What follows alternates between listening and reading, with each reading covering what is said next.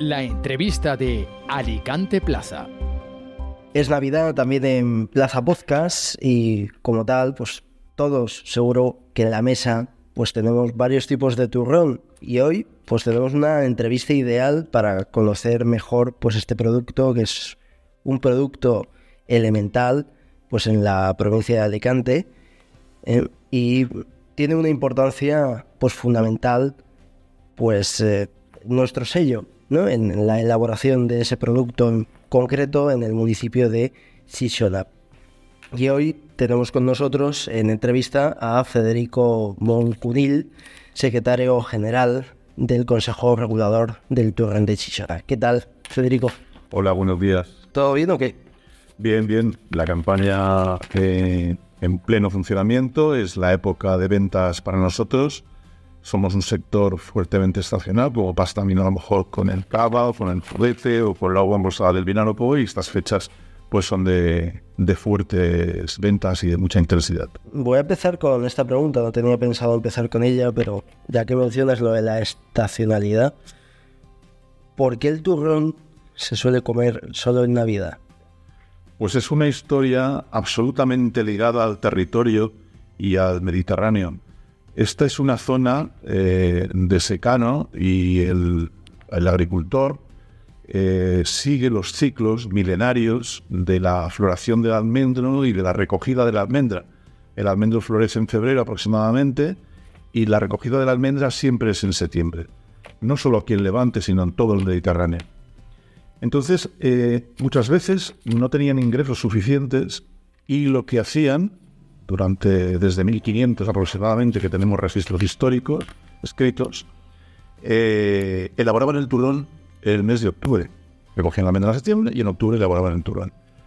Y claro, en el mes de finales de noviembre y principios de diciembre, ya con, con esos fríos del otoño, con lluvias, se desplazaban a las grandes ciudades, con caballerías, como podían, con carros, e intentaban llegar a las grandes ciudades para vender su turrón, pero ahí estaban establecidos los gremios de pasteleros, que no dejaban que entrasen, pero bueno, finalmente ellos conseguían entrar y si tú durante 500 años llevas el turrón a esas ciudades en noviembre y en diciembre, consigues que se asocie la Navidad.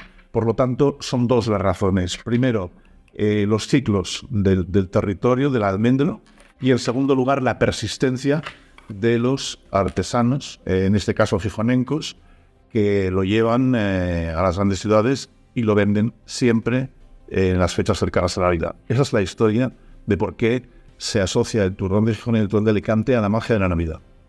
¿Es un hándicap la estacionalidad del turrón? No, es una fortaleza porque mis colegas de otras denominaciones de origen, por ejemplo de manchego o de jabugo, me dicen, hombre, a mí mi producto me lo compran si les gusta y les encaja el precio. Dice, pero si en vuestro caso es, si les gusta, si les encaja el precio, pero es que además, como es Navidad, tienen que comprarlo. Dice, entonces es una, un refuerzo del motivo de compra. Y es verdad, José Enrique Garrigós, que ha sido presidente del Consejo Regulador durante muchos años y presidente de la Cámara de Comercio, siempre decía que había mucha gente que compraba turrón de Gijón y turrón de Alicante, aunque a ellos no les gustaran, porque les gustaba tenerlo en la mesa para ofrecerlo a sus invitados. Entonces, la estacionalidad puede ser una fortaleza. Estáis tomando medidas, ¿no? Pese a que sea una fortaleza al final, pues eh, para que el turrón se venda durante todo el año, es decir, que se acostumbre, se vende, es decir, uno puede comprar turrón durante todo el año, pero sí que es verdad que si uno dice que compre turrón en verano, a lo mejor le miran extraño, ¿no? Eh, ¿Qué medidas se están tomando o se pueden tomar para que eh, se tenga la costumbre pues de que se tome turrón como quien toma chocolate, por ejemplo? Mm.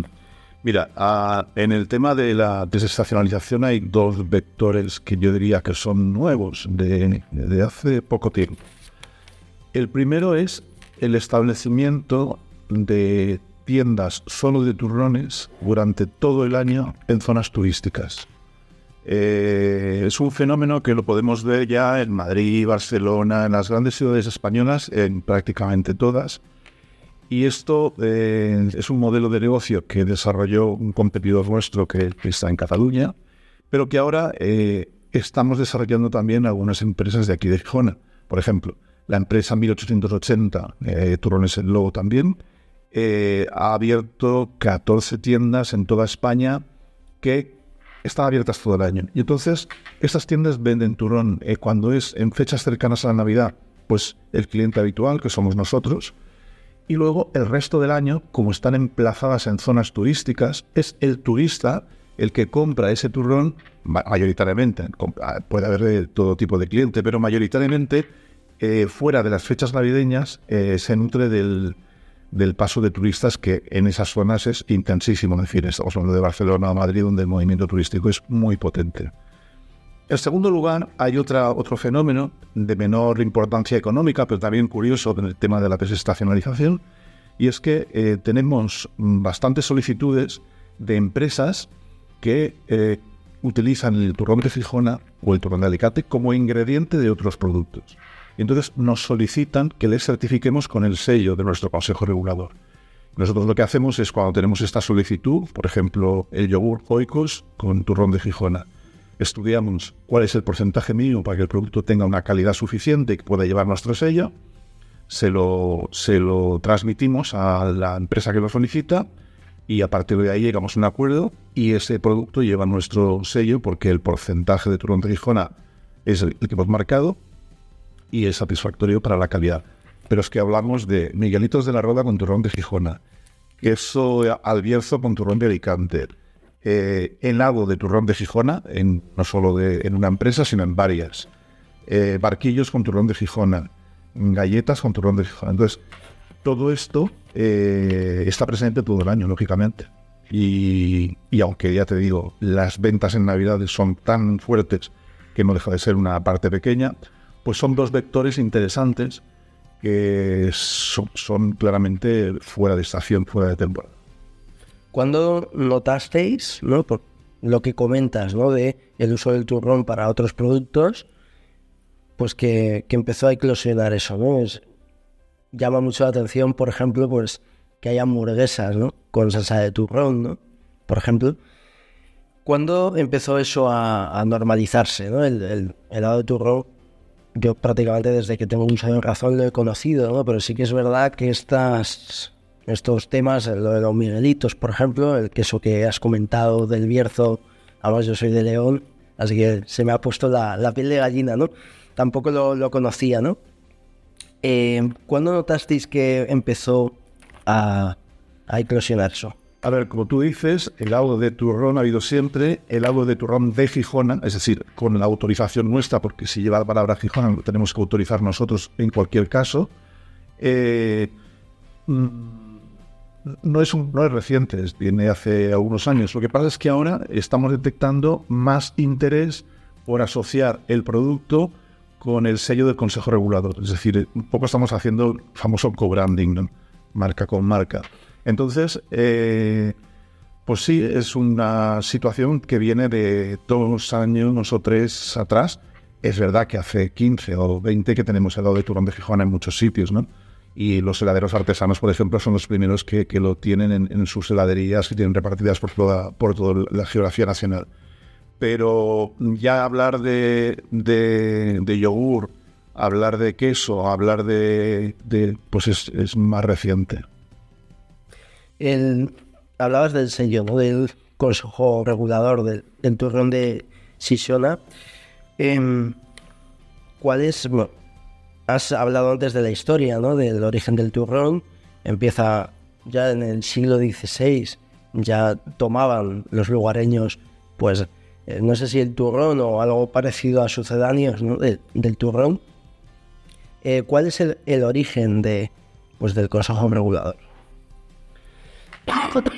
Pues mira, esta es una, cosa curiosa, porque la, normativa para las denominaciones de origen en España nace en los años 20 con la normativa de los vinos.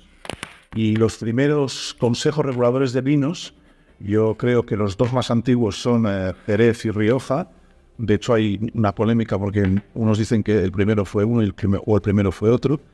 Yo creo que el primero fue Jerez por muy poca diferencia pero también la DEO de vinos de Alicante fue de las primeras que, se establecieron en los años 20. Y curiosamente, eh, en el año 39, sin haber todavía desarrollado una normativa sobre productos agroalimentarios que son distintos de los vínicos, ya hay una orden del Ministerio de, Comercio eh, del año 39 que reconoce eh, la denominación de origen Gijona. Es un caso único en España porque el resto de denominaciones de origen agroalimentarias, estoy hablando del manchego, del jamón de jabugo, de los pedroches, del jamón de los pedroches, perdón, de jamón de guijuelo, mm, el resto nacen eh, con los años 90 como muy pronto, ¿vale? Y luego ya la legislación europea de los años 2000. ¿De qué personas se acuerdan? No, pues cuando hablan de los inicios ¿no? del Consejo Regulador, cuando estaba preparando esta entrevista, varias personas me hablaron de un nombre en particular, Luis Cremades, ¿no? y me hablaban pues un poco de que fue de los impulsores que eh, en Francia, por ejemplo, defendió el turrón de Sisona, ¿no? No sé si nos puedes contar un poco mejor pues esta historia, ¿no? Esos nombres. Sí, después del año 39 que se reconoce la denominación de origen, hay periodos en los que funciona el Consejo Regulador y periodos en los que hay un, hueco, pero efectivamente en los años 90, principios de los 90, el Consejo Regulador vuelve otra vez a, a tener el reconocimiento como denominación específica, que era la, normativa entonces nacional a través del INDO, que era el Instituto de Denominaciones de Origen Española, y ahí creo que estaba en aquellos momentos de presidenta Amalia Coloma y de asesor jurídico y secretario estaba Luis Cremades. Y ellos fueron los que tramitaron la solicitud ante la Unión Europea.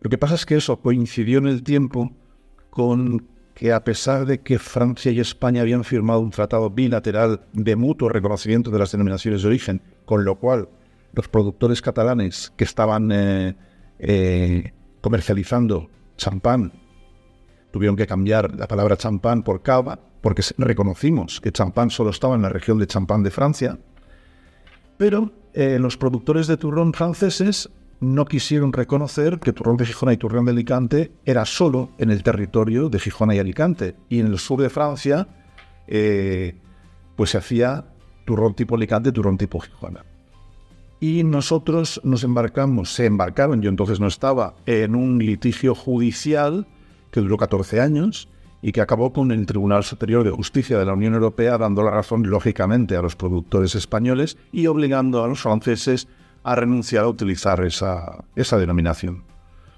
Eh, posteriormente, eso se culmina ya con José Enrique Garrigós de presidente, yo diría, sin ninguna duda, que ha sido una de las figuras más importantes para el Consejo Regulador de Gijona y Turrón de Alicante, en la figura de José Enrique Garrigós, por todo lo que ha significado, tanto en el desarrollo, expansión y trabajo del, Consejo Regulador del Turrón de Gijona y Alicante, como su proyección como figura pública, eh, como presidente de la Cámara de Comercio, presidente también de la Asociación Española de Denominaciones de Origen, vicepresidente de la Asociación Mundial de Denominaciones de Origen, es decir, el recorrido que hizo José Enrique Garrigós en este, en este aspecto fue completo, total.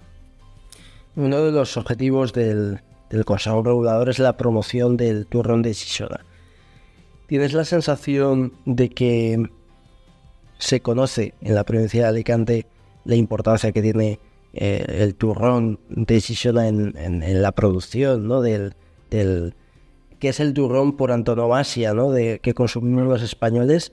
¿Eres consciente, somos conscientes de la importancia que tiene en nuestra provincia o lo pasamos un poco por alto? ¿Qué es la percepción que tenéis?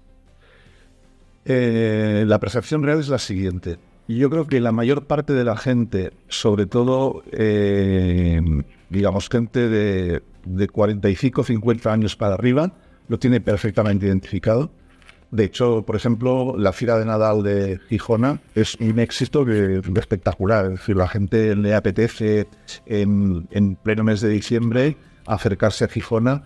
Es una experiencia inmersiva donde huele a almendra tostada y a miel, donde hace frío, donde tienes el producto allí mismo, ¿no? El artesano. Eh, pero hay, hay circunstancia. El turrón de zona, el turrón de Alicante, a diferencia de otros tipos de turrones más ocurrentes, eh, tipo esos turrones pues sabor jamón o sabor no sé qué, no es una golosina, no es un dulce. Es, un, es un producto hecho con, materias primas propias de la dieta mediterránea, ¿vale? Almendra, miel, clara de huevo y azúcar. Y a pesar de ser un producto calórico, es un producto que consumido con moderación baja el colesterol malo y sube el bueno. Y por lo tanto, este dulce tradicional es eh, algo propio de la dieta mediterránea. ¿Y qué está pasando con la dieta mediterránea y con todo lo propio de la dieta mediterránea? Que hay una desafección por parte de la gente joven. Entonces, cuando realmente te diriges a la gente joven, el grado de conocimiento de lo que es un turrón de Gijón o un turrón de Alicante baja considerablemente y eso lo tenemos que ver. Y nos gustaría llegar más a, la población joven porque ya no es solo por el turrón de Gijón el turrón de Alicante, sino porque se está eh, viendo que hay cada vez menor adherencia a las prácticas de una dieta saludable, que es la cocina de nuestros abuelos, el consumir productos eh, de cercanía, el consumir eh, productos de la dieta mediterránea, que no solo es, nutrición, también es estilo de vida, es decir, actividad física, que hablemos, que nos relacionemos, y eso no hay que perderlo nunca. Es curioso, ¿no? Lo que, lo que dices, ¿no? Porque paradójicamente, desde mm, algunos sectores, Lo que hacen precisamente lo que...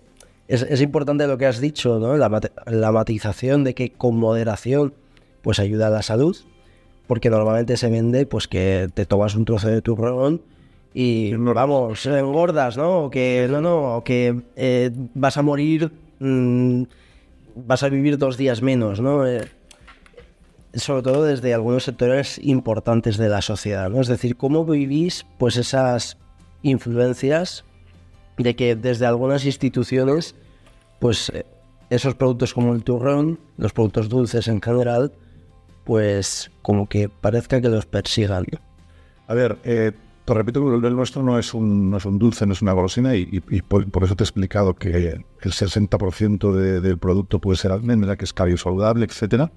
Pero si tú te fijas, en el tronco de la dieta mediterránea, que es declarada Patrimonio de la Humanidad por la UNESCO de, de 2010, si no recuerdo mal, eh, es, un alimento, es un alimento calórico también. Tú no te puedes beber medio litro de aceite de oliva virgen. En cambio, si lo utilizas adecuadamente, es saludable. Y lo mismo pasa con el turrón. Si se come con moderación, es saludable. Por lo tanto, aquellos que consideren que el turrón de el turrón de Alicante no es saludable es simplemente por desinformación. Te, voy a contar una, anécdota, ¿no? Y, a los oyentes también me llamó mucha atención. Eh, estaba en Madrid y, bueno, estábamos dando una vuelta, ¿no? Eh, en, hablo en plural porque estaba con mi novia. Y, nada, pues vimos una tienda de turrón, no era de una marca en concreto, sino que era una marca de turrón que estaba prácticamente en una de las arterias de la capital, ¿no? Y fue llamativo porque preguntamos los dos pues por turrón de, de Alicante y eran todo pues, turrón de una marca catalana, ¿no? Que seguramente todas, uno va a una tienda y, y, se la encuentra de, sopetón, ¿no? Eh, eso pasa en Madrid, pero luego también en Alicante a, mí muchas veces me da la sensación de que las grandes superficies como que priorizan a esa marca, ¿no? A esa marca catalana. ¿Qué se está haciendo mal para que el turrón por antonomasia, que es el de Sisona, quede relegado por un turrón catalán, incluso cuando nos pasó en esa tienda, cuando preguntamos por el turrón de Alicante, nos llevaron pues a una esquina que había turrón de Alicante, entre comillas, porque era turrón catalán hecho al estilo de Sisona, pero no tenía la denominación de origen, ¿no? ¿Qué está pasando? en primer lugar, eh, turrón de Aranús es una indicación geográfica protegida y tienen un turrón que lo hacen mayormente con avellanas, no sé, con almendras, pero que es un producto tradicional y que yo diría que es excelente también. Igual que hay otros dulces tradicionales en España, como el mazapán de Toledo, que también es indicación geográfica, o los polvorones y mantecados de estepa. Y que, repito, no son dulces, sino eh, productos hechos con, materias primas propias de la dieta mediterránea y que son, forman parte de la tradición de, los postres navideños que tenemos en España. Eh, ¿Qué está haciendo eh, nuestro querido competidor catalán? Pues no es que nosotros lo estemos haciendo mal, es que él lo está haciendo bien y tiene un modelo de negocio que pues debe tener 45 tiendas o más en España, que están abiertas todo el año y que funcionan eh, con el tema de los turistas. Y además cuando hubo la pandemia lo pasó muy, muy, muy mal porque hubo una parada brutal de todo lo que es el tema turístico y el movimiento de gente. Y claro, si tú tienes 40 tiendas con 40 alquileres, con, con tal, pues eh, lo pasó mal porque su modelo de negocio, la mitad de su facturación está basada en ese tipo de, tiendas, ¿no? Y luego él eh, también tiene un modelo de, de venta de turrones que son más ocurrentes, como les llamo yo, que bueno, que eso sí que son golosinas, porque ya no está hecho con, con, con las materias primas propias de la Italia Internet, sino que son pralinés, que son una, una especie de crema chocolateada, donde le ponen pues chup o le ponen un poco de sabor a jamón, etcétera, y que yo diría que va más dirigida a lo que yo llamaría turistas desinformados, ¿no? Porque eh, la gente que realmente está acostumbrada, y además así lo dicen las cifras de comercialización, es decir, al final, en Navidad, el líder indiscutible de ventas de turrones es el turrón de Gijón y el turrón de Alicante. Luego tienes todos los chocolateados y los turrones de yema. Todo ello es tradicional. Es cierto que los chocolateados cada vez suben más y que Alicante, y la gente esto no lo sabe, se ha convertido en líder de producción de chocolate en España, porque sumando la producción de la Vila y de, y de Gijona, para que nos hagamos todos una idea, nosotros estamos haciendo 13 millones de kilos de turrón, ¿vale? Y ahora mismo estamos haciendo 31 millones de kilos de chocolate. Entonces, el chocolate sí que está creciendo, el turrón es un mercado más maduro, no, ni baja ni sube, pero en Alicante las empresas eh, saben identificar mm, los movimientos de, los consumidores y estamos produciendo eh, unas cifras muy significativas de chocolate y, ahí es, y además es una producción que está todo el año. Hablabas antes, ¿no? Pues de las deconstrucciones, ¿no? Que hacen determinadas marcas, ¿no? Em, ¿Prostituyen el producto? No. Eh, desde el punto de vista técnico, de la reglamentación técnico-sanitaria que rige todo el mundo de los turrones en España, hay una, variedad que se llama turrones diversos, que se puede hacer con praliné y se le puede poner la palabra turrón delante. ¿Qué sucede? Y en esto te voy a dar razón. Claro, quienes eh, eh, han conseguido que tenga un gran valor comercial la palabra turrón asociada a la Navidad han sido esta gente que durante 400 años iban con el frío del otoño a, vender a las ciudades. Y claro, eh, ellos fueron los que consiguieron que la palabra turrón tuviera valor comercial en Navidad. Por eso hay empresas chocolateras que venden chocolate normal durante todo el año y de repente sacan turrón de chocolate. ¿Por qué? Porque entonces lo ponen en los lineales como si fuera un producto navideño. Pero es el mismo que durante el resto del año es simplemente una barra de chocolate. Pero luego le ponen turrón de chocolate, no quiero dar nombres de marcas, ¿no? Y en el caso de estos turrones diversos, pues si le pones la palabra turrón delante, está claro que, en Navidad se va a vender. Y si no le pusieras la palabra turrón delante, vamos, no sé si alguien se fijaría siquiera. una pregunta parecida, ¿no? Pero, pero es uno de los grandes debates, yo creo que tiene España en, estos, en estas fechas, ¿no? Em, que es el turrón de chocolate, ¿es turrón o no, ¿no? Esto la gente siempre lo dice, ¿no? Yo, por ejemplo, digo, a mí el turrón de chocolate me gusta mucho, ¿no? Y siempre hay alguien que te dice, eso no es turrón. Sí, ya te digo que la reglamentación sanitaria permite llamarle turrón. Turrón es un término genérico que está luego acotado, ¿eh? porque la reglamentación no lo acota. Pero sí, tú puedes hacer, además, tú puedes hacer un buen turrón de chocolate con almendras, por ejemplo, con, que eso también es, es bastante habitual. Y al final, Mm, lo importante es que el chocolate tenga una buena calidad, la manteca de cacao y tal, y que si además, en vez de ponerle el o sabor a jamón, le ponéis almendra, digamos que mejora sustancialmente el producto. para que reciba la denominación de origen de, de Chichona, el turrón, eh, tiene que estar hecha en la forma, dos puntos, ¿no? De forma tradicional, como se hacía, o que esté hecha pues, dentro del límite municipal de Sichona, ¿no? Y además es llamativo porque en la página web tenéis pues un poco la forma de cómo se hace, ¿no? Por si alguien pues quiere poder probar sus, sus destrezas en la cocina. Em, ¿Cuál es la forma de elaboración del turrón de Sichona? Nosotros tenemos dos eh, denominaciones o dos indicaciones geográficas protegidas. Una es turrón de Sichona y otra es turrón de Alicante. El turrón de Alicante es el que nace hace 500 años. Eh, antes me has hablado del origen y quizás no te he contestado. El origen cercano se atribuye a el, turrón que podían hacer los árabes, pero en realidad es, es, anterior. Es decir, el turrón al final está asociado, como hemos hablado antes, a un territorio donde hay almendros, donde hay miel, y ya los griegos hacían algún tipo de turrón.